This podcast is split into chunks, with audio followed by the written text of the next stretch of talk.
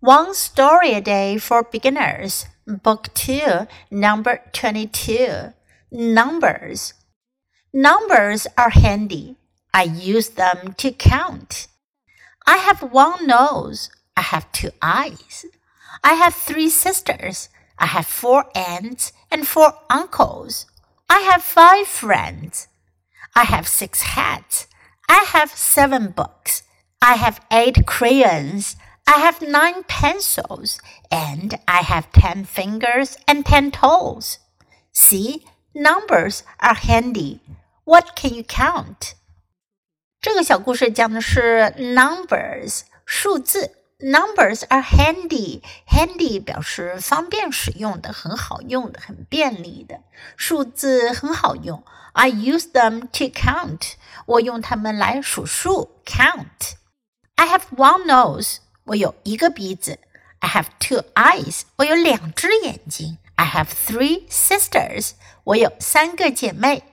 I have four aunts and four uncles. 我有四个阿姨，四个叔叔。I have five friends. 我有五个朋友。I have six hats. 我有六顶帽子。I have seven books. 我有七本书。I have eight crayons.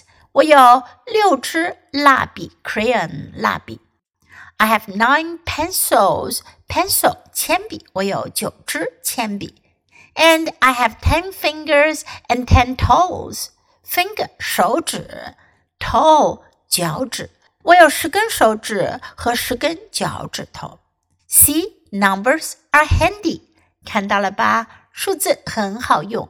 What can you count? 你能数什么呢 ？Now listen to the story once again. Numbers. Numbers are handy. I use them to count. I have one nose. I have two eyes. I have three sisters. I have four aunts and four uncles. I have five friends. I have six hats. I have seven books. I have eight crayons. I have nine pencils. And I have ten fingers and ten toes. See, numbers are handy. What can you count?